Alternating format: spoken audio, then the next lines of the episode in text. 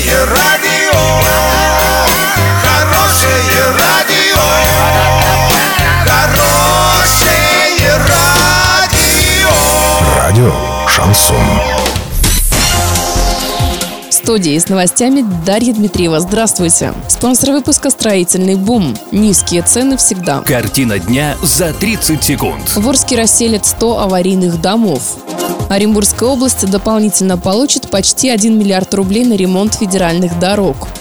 Подробнее обо всем. Подробнее обо всем. Правительство Оренбургской области разместило постановление об утверждении программы переселения граждан из аварийного жилищного фонда на период 2019-2025 годы. В рамках программы в регионе будут ликвидированы 99 тысяч квадратных метров. В рамках этой программы планируют расселить более 5 тысяч человек из 251 квартирного дома. На эти цели потратят 3 миллиарда рублей. В Орске в рамках этой программы переселят более 2000 жителей из 100 аварийных домов.